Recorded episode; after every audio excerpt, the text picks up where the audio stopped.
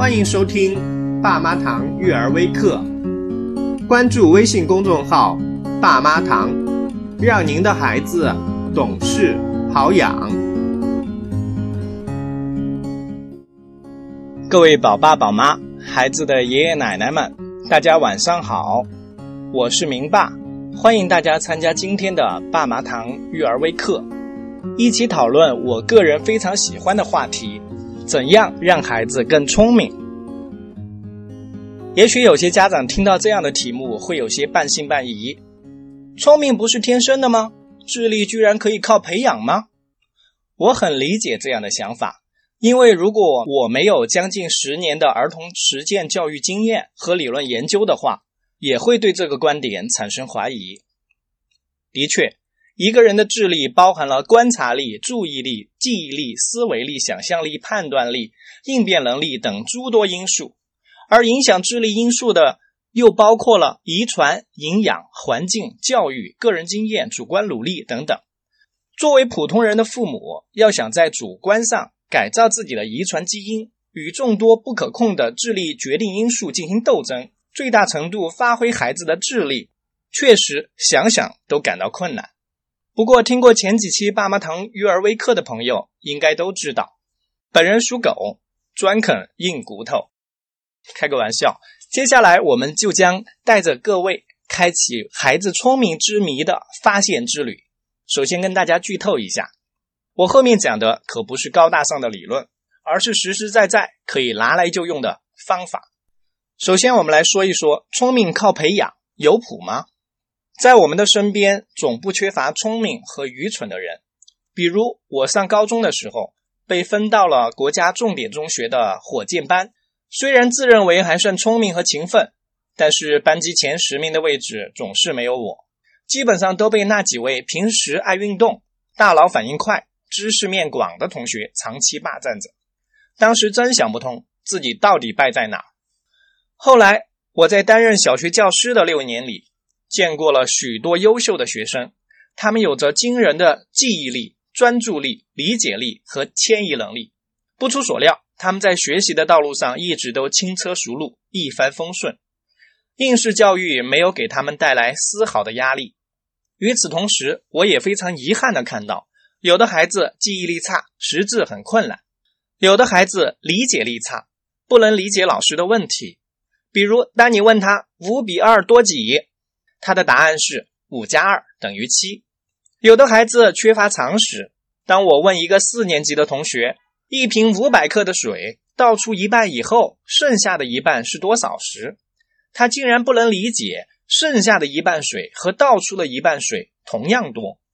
有的孩子注意力差，写作业平均每三分钟东张西望一次。有的孩子呢，缺乏想象力，永远只会写太阳像火球，月亮像香蕉。有的孩子粗心大意，丢三落四，做作业时跟自己玩起藏猫猫的游戏，后来还跑过来跟我说：“张老师，我找不到我自己藏的橡皮了。”还有的孩子因为在幼儿园就提前学了很多小学知识，一二年级成绩还不错，但上了三年级以后就开始全面滑坡。自从我开始从事幼儿教育的研究和实践工作以来，我逐渐发现，上述孩子的聪明与否的种种表现。其实是有很多关联的。一旦我们揭开了其中的奥秘，想要让他更聪明，简直易如反掌。那么，这其中的奥秘到底是什么呢？我们先从大脑发育规律说起。人的大脑细胞是智力发展的先决条件，就像我们的手机内存一样，没有足够的手机内存，再好的程序也无法安装、无法运行。对此，造物主早已做了安排。研究表明。出生以后，婴儿的脑细胞会迅速增加，百分之七十到八十的脑细胞是在三岁前形成的，到六岁时已经非常接近成人的水平。不过，虽然孩子在三岁以前已经有了足够的内存资源，但是并不意味着他已经变得聪明了，因为他还需要安装操作系统和各种应用程序，即在孩子的大脑里建立起各种神经反射。形成能够控制躯体、语言、思维的各种神经回路，而安装操作系统和各种应用程序的过程，其实就是孩子通过各种感觉器官接受自然环境、事物环境和人文环境的刺激，并与环境进行互动的过程中完成的。世界著名的幼儿教育专家蒙台梭利通过大量的观察和研究发现，六岁以前孩子具有吸收性心智，即每个孩子在六岁以前都具有非常优秀的学习能力，能够像照相机一样把经历的一切都记录下来，并在过一段时间以后，像洗照片一样把相机底片上的信息重新呈现出来。因此，零到六岁是孩子智力发展的关键时期。从上面所说，大家已经知道，受遗传影响较大的大脑重量是智力发展的物质条件，后天培养则是智力发展的精神条件。到底哪个才更关键呢？有人可能觉得先天的物质条件对人的智力影响更大。是的，遗传导致的智商高低确实存在，有的人智商一百五，有的只有七十，自然不可同日而语。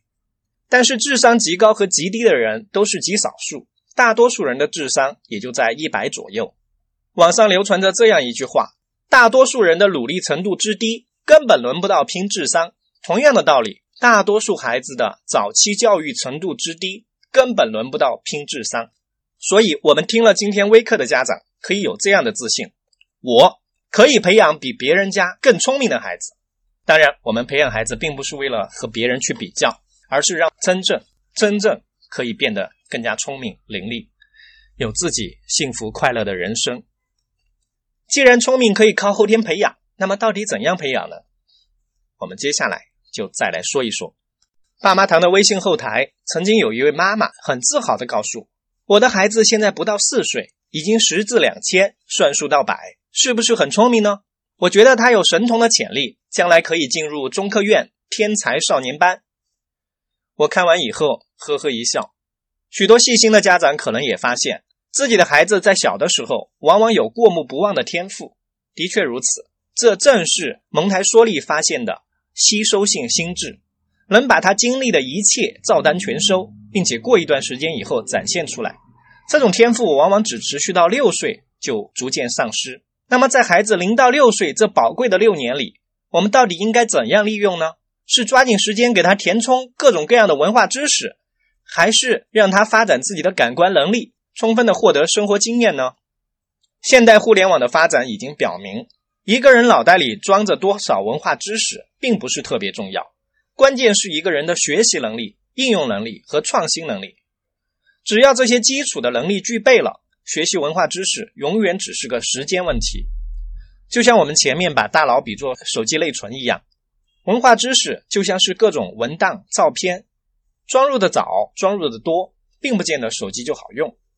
只有安装好的操作系统和应用程序，手机才会更好的发挥功能。如果之后想要存入更多的文档、照片，完全可以通过 SD 卡来扩展存储空间，这根本不是个事儿。遗憾的是，有些家长并不明白这一点，他们总认为只要孩子的脑袋里。多装一些汉字、诗词、数学、科学知识，孩子就会自动变聪明。其实这样做，充其量只是让孩子变成了装了很多书本却不会思考的书柜而已。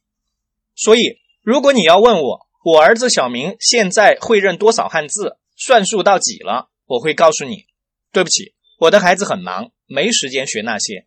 那么，我家小明都忙些什么呢？下面我们就从六个方面来说一说。第一个方面是唤醒沉睡的自我意识。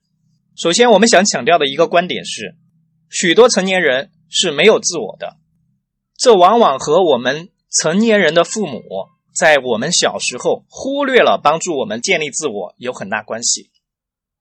听到这句话，很多人可能会不舒服或者感到诧异：怎么会没有自我呢？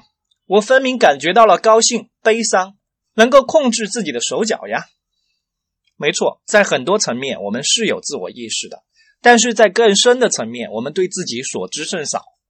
因此，著名的德尔菲神庙上写着：“人呐，认识你自己。”在我过去在大学里从事大学生职业生涯规划工作的时候，发现许许多多优秀的大学毕业生对自己缺乏认识，自己到底喜欢什么工作，能做什么工作，适合做什么工作，什么才是自己最看重的东西。这些问题都无法回答，而更多的是我爸爸妈妈觉得我应该做什么工作，老师同学觉得我适合做什么工作，最终无数的好头脑在不适合自己的工作岗位上空耗了一生。对此，美国心理学家利伯特曾经专门做过一项心理实验。他在三到五岁儿童中挑选一百名自我意识发展的好、拥有强烈的自主意识的孩子，又挑选了一百名不太有自我意识、比较顺从大人意志的孩子，进行长期的跟踪研究。结果发现，在自我意识好的一百名儿童中，有八十多人成年后变得很有主见，解决问题的能力强。并且获得了比较满意的人生，而另外一百名儿童呢，仅有二十五人成年后具有这样的优点。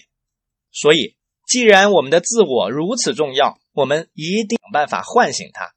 而自我它本身不是生来就有，它需要经历一个从无到有的过程。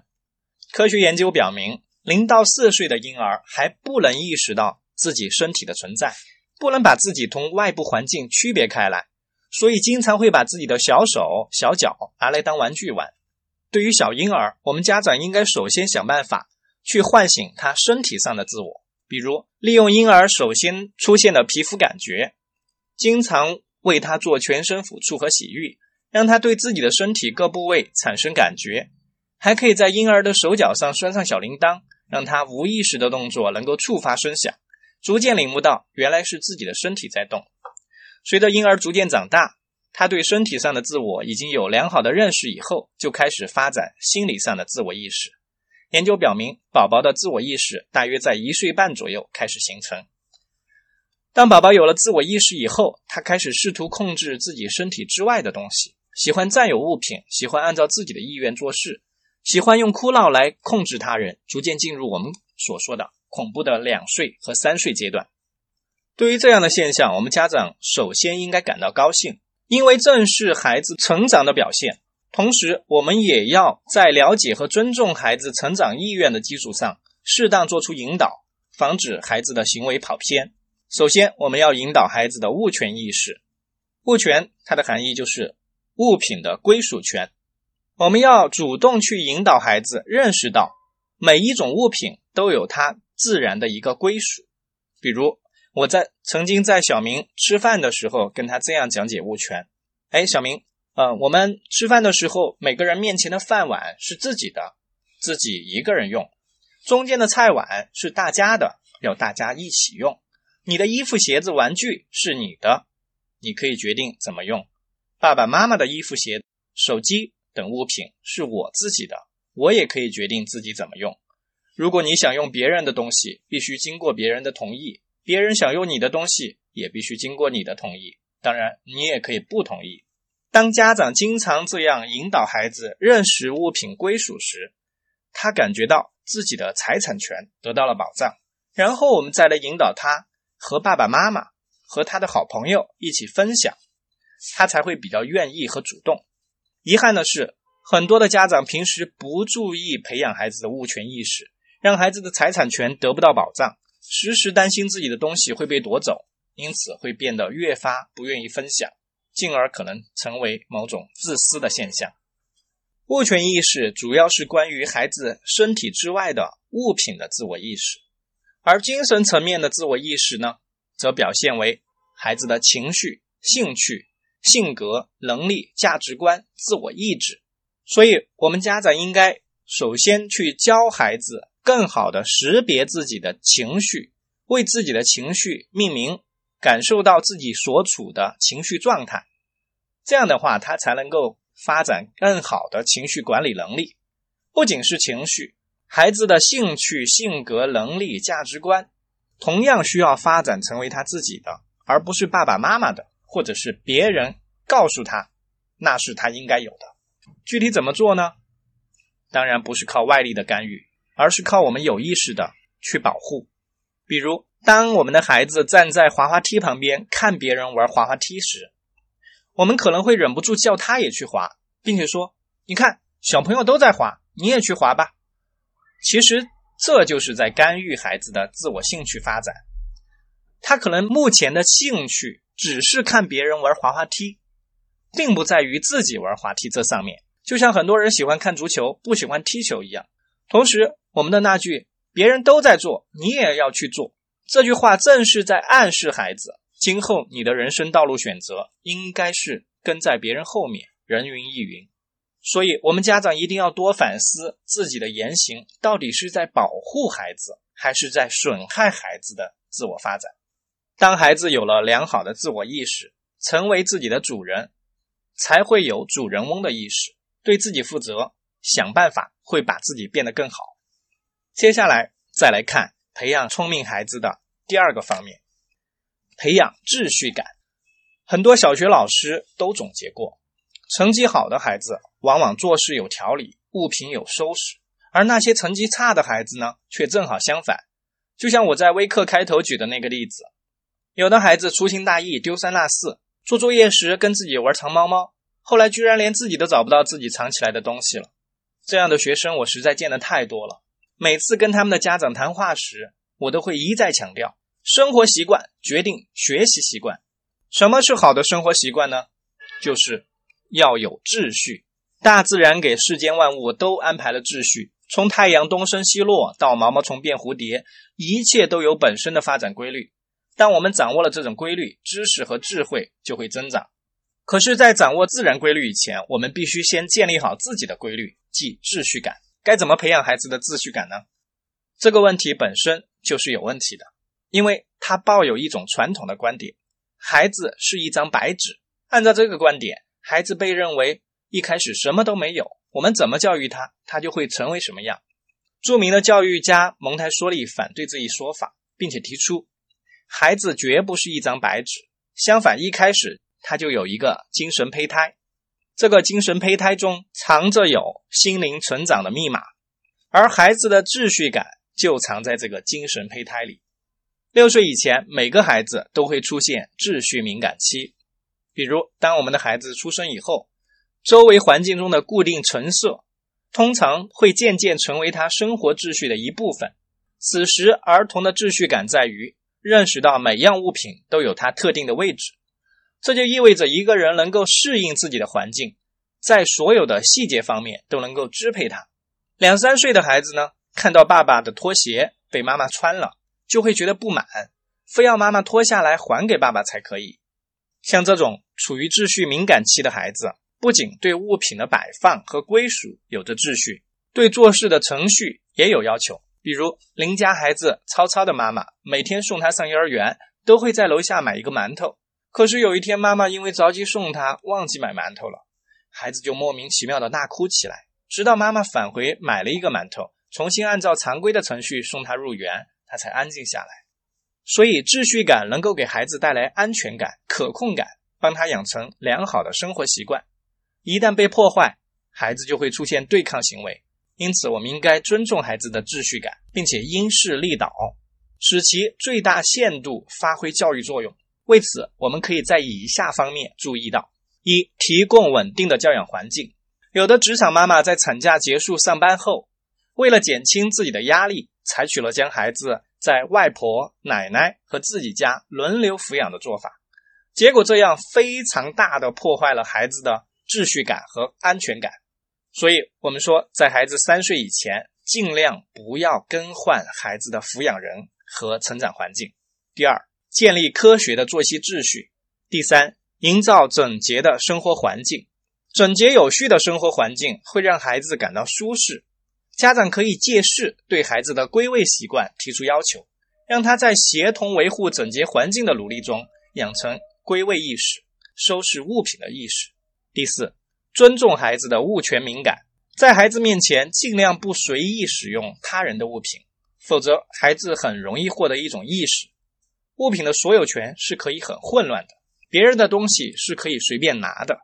第五，理解孩子的程序要求，当孩子因为已经习惯的程序被破坏而哭闹时，家长要理解孩子对于秩序的强烈要求，耐心的处理问题。重来通常是很有效的解决对策，在无法重来的情况下，也要做好解释工作。这样做的时候，孩子可能并不会马上买账，依旧大哭大闹，但这是一种健康的痛苦。孩子是宣泄的过程中才逐渐明白有些事情是不能重来的。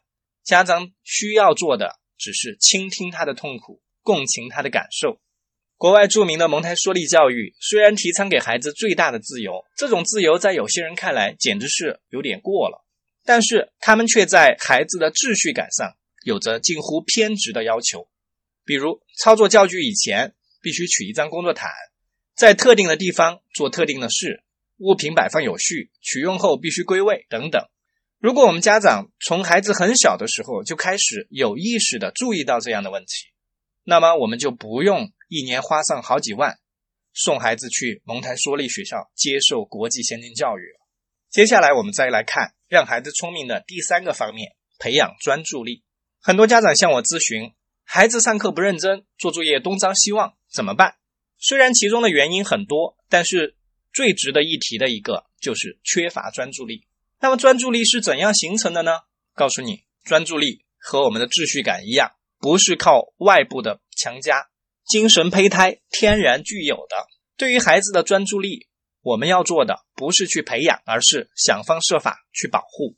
通常来说，我们孩子的专注力是随着出生以后逐渐出现的兴趣而自然而然的发展起来的。兴趣作为婴儿最早获得的一种情绪之一，通常出现在出生后三到五周，适当的声光刺激或者是运动物体都能吸引他们的兴趣和注意。三个月的宝宝就可以比较集中的注意某个感兴趣的新鲜事物，一岁半的宝宝能集中注意五到八分钟，两岁半能集中注意十到二十分钟，零到三岁的孩子注意力主要属于无意记忆，它是一种没有预定目的、不需要意志努力的注意。三岁以后呢，就会出逐渐出现有目的性的、需要付出意志努力的有意注意，所以。要想提高孩子的专注力，引起他的兴趣才是关键。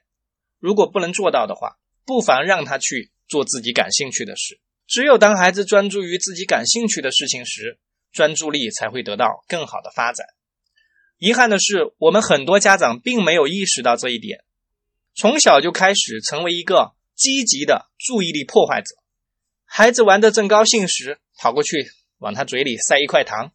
孩子正在看蚂蚁时，拉起他就走，结果孩子养成了无法连续专心做事的习惯。而当孩子上小学以后，我们不管他愿不愿意、感兴趣，作业本摊开来做作业，结果小孩子上了六年小学，学会了身心分离、心不在焉。等到上中学，需要更集中注意力的时候，反而更加困难了，所以孩子成绩会越来越差。我们再来看看那些长大后十分优秀的孩子呢？著名的 Google 公司创始人布林和佩奇在电视上接受采访时说：“当记者问他们成功应该归功于哪一所学校时，他们没有回答他们就读的斯坦福大学，而回答的是蒙台梭利学校。正是因为他们幼年时在那里就读，养成了良好的专注的习惯。所以你看。”专注力如此的重要，那么我们应该怎样去保护和引导呢？第一，不随意打扰。我家现在有一条不成文的规则：当别人在专心工作时，不能随便打扰。对我们大人的工作来说如此，对儿子小明的玩耍来说也是如此。因此，常常在我家出现这样的情况：到了饭点，我还在专心工作，明妈会小声的提醒我吃饭了，然后就自己去饭桌旁。等两分钟，或者忙忙其他事情。过一会儿我还没有过去的话，他就不会再来提醒我，因为他知道那样会影响到我的工作的思路。然后他自己先吃。而我们对待小明也是如此。小明有时候玩得正起劲，我们也会小声的提醒一次。过两分钟之后，如果他还没有过来的话，我们也会先吃。在我的早教中心，每当有孩子专注于做某事时，我们都会十分的小心翼翼。生怕像惊动了小鸟一样惊扰了他，所以家长要提高孩子的注意力的话，不去打扰就是谢天谢地最大的帮助了。第二点，避免干扰。幼儿的专注力是很差的，很容易因为新鲜的刺激而转移。家长可以在家的环境布置上遵守一条规则：专门的地方放置专门的物品，做专门的事，比如吃饭的地方不放玩具和零食，也不允许孩子拿玩具过来玩即使他吃饭时想玩玩具，宁可让他先去玩，也不能让他边吃边玩。另外，玩具不要一次性摆放太多。国外研究发现，一次摆放五个不同类型的玩具最好了，既不会因为玩具太多造成干扰，又不会因为太少让孩子的想象力无法发挥。提高孩子专注力的第三点，兴趣引导。孩子功课做得慢、不专心，大部分原因不是孩子的脑子有毛病，而是作业太无趣、太无聊。在责骂孩子以前，我们不妨先看一下功课内容，说不定连我们大人自己也坐不住。许多教育家提倡作业要跟生活结合，就是当孩子发现他所学的能在生活当中学以致用的时候。他才会更好的学习。与其责骂孩子不专注、上课不认真听讲，不如试着去改善一下我们老师上课的方式、作业的内容，让它变得有趣，变得更有吸引力，使孩子自动自发的形成专注的习惯。第四，养成阅读习惯。一个平日里不阅读的人，我们要他看书，他会很吃力。不是他看不懂字，而是他没有阅读的习惯。注意力维持不了多久，眼睛就会跳开。孩子从小要养成阅读的习惯，未来才看得下书，静得下心。保护孩子专注力的第五点，经常运动。研究发现，当人们专注的做一件事情时，大脑中的多巴胺和血清张素的浓度都很高。而当一个人运动到某个程度时，大脑会自动分泌多巴胺、血清张素等。这些神经传导物质都跟学习和记忆有关，所以孩子运动后的学习效果往往会比较好，记忆力也会比较强。当然，这也并不是说我们让孩子做大量的体能运动之后，立刻投入到安静的学习当中来，中间还是需要有一定的过渡，让孩子能够逐渐安静下来。从这一点来看的话，或许可以解释我在微课开头说的。为什么我上高中时班上前十名都是爱运动的同学了？第六点，注意力训练。虽然不随意打扰孩子的注意力是最好的发展注意力的方式，不过我们还是可以进行一些额外的引导，比如可以买一些锻炼观察力、注意力、记忆力的书，如《走迷宫》《找不同》《找相同》《找错误》，或者摆几件玩具，让孩子来看、来猜什么东西不见了。什么东西又出现了？每次训练的时间不用太长，重在每天坚持。经过一段时间以后，孩子的注意力会更好的受到他个人意志力的调控。对于一些上课爱做小动作、不认真听讲的孩子，家长同样可以跟他玩上课的游戏，让他来扮演老师，你扮演学生，让他体会一下当学生不认真听讲时老师的感觉，同时还可以借此机会。细致的教会他怎么样来听课，怎么样来举手，怎么样提问，怎么样回答问题，怎么样记笔记等等。有些一年级的孩子，当他们从幼儿园过渡到小学的时候，小学老师可能在这方面是比较忽视的，而家长呢也没有这样的意识，所以孩子根本不知道上小学之后到底应该怎么样去上课，怎么样去听课。我还记得很有趣的一件事情，就是我小的时候第一次。在小学一年级的课堂上，就是提出了一个问题，然后让我们来回答。我至今还清楚的记得，我当时是呲溜一下爬到了凳子上，站起来回答老师的问题。后来我的老师在私下里告诉我，上课回答问题应该有什么样的规则。我才发现啊，原来我连这起码的规则都还不清楚。所以从这一点来看的话，我们的孩子有很多时候注意力不集中，上课不认真。有可能仅仅是因为他还不知道应该怎么认真。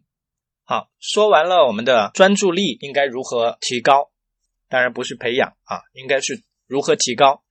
那么我们接下来再说一下感官训练。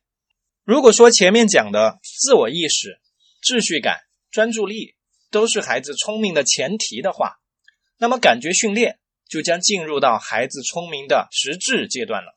前面我说了，如果你要问我，我儿子小明现在会认多少汉字，算数到几了，我会告诉你，对不起，我的孩子很忙，没时间学那些。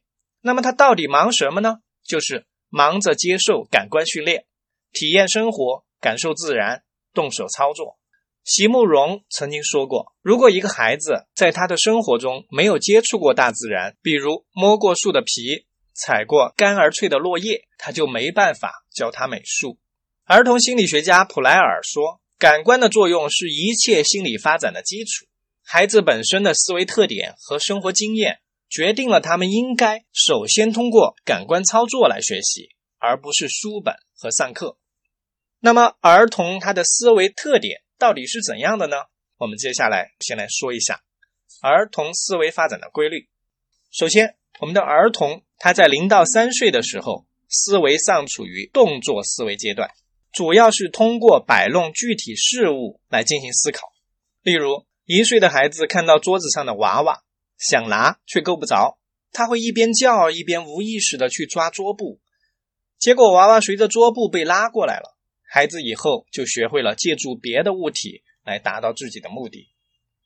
当我们的孩子到三到六岁的这个阶段，他的思维特点呢开始发生了显著的变化，进入到形象思维阶段。他开始不再依赖于具体的动作，而是利用事物在大脑中留下的形象进行思考。到六岁以后，孩子的思维开始摆脱现实当中形象的束缚，进入到。抽象的思维阶段，所以我们的小学教育应该说是从我们的六岁甚至七岁，每个孩子不同的思维发展先后顺序，带他的思维进入到了抽象思维的阶段来学习更为适合。在这方面的话，我们的男孩子往往比女孩子思维发展要滞后一些，所以也也有很多的教育专家建议。我们现在小学的入学年龄不应该一刀切，而应该男女分开。男孩子可能更需要比女孩子晚一点入学。讲完了我们小孩子思维发展的三个规律，那么这样的规律，它也就决定了孩子的学习应该是先通过感官操作来进行，待到小学之后才进入书本的抽象思维学习。说完了儿童思维发展的规律，我们再来说一说。儿童的生活经验，每个孩子来到世上，从知识经验来说，确实是一张白纸。这种情况下，如果你想要教给他一种知识，你会怎么教呢？比如，你要教一个三岁的幼儿认识红色，你会怎么教？你会说，红色是一种可见光谱中长波末尾的颜色，波长大约在六百一到七百五十纳米。还是说，你会来一张红布指给他看，告诉他这是红色？很明显，我们会选择第二种，但是靠这种方式，他就能学会了吗？你以为他已经知道了红色的含义，但是也许他只是把红布的轮廓正方形当做了红色。因此，我们还需要给他看不同形状、不同材质、不同样子的红色物体，最终他才能自己在心里面真正领悟到红色是一种红红的颜色。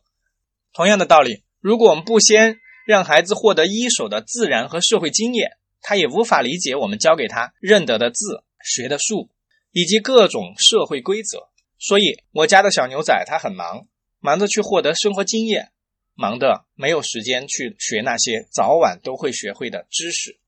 那么，儿童的感官训练到底应该如何开始呢？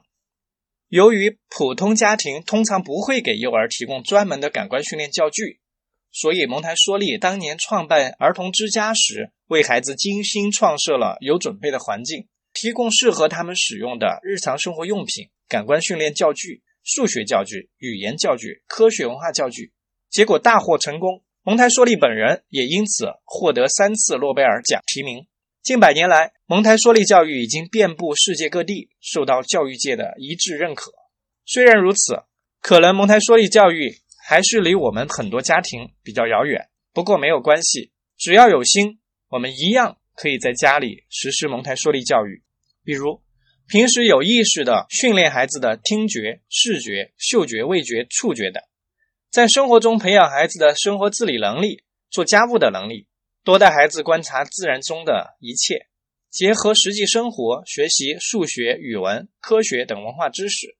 当然，这里的文化知识学习。跟我反对的为了学习而学习绝对是不一样的。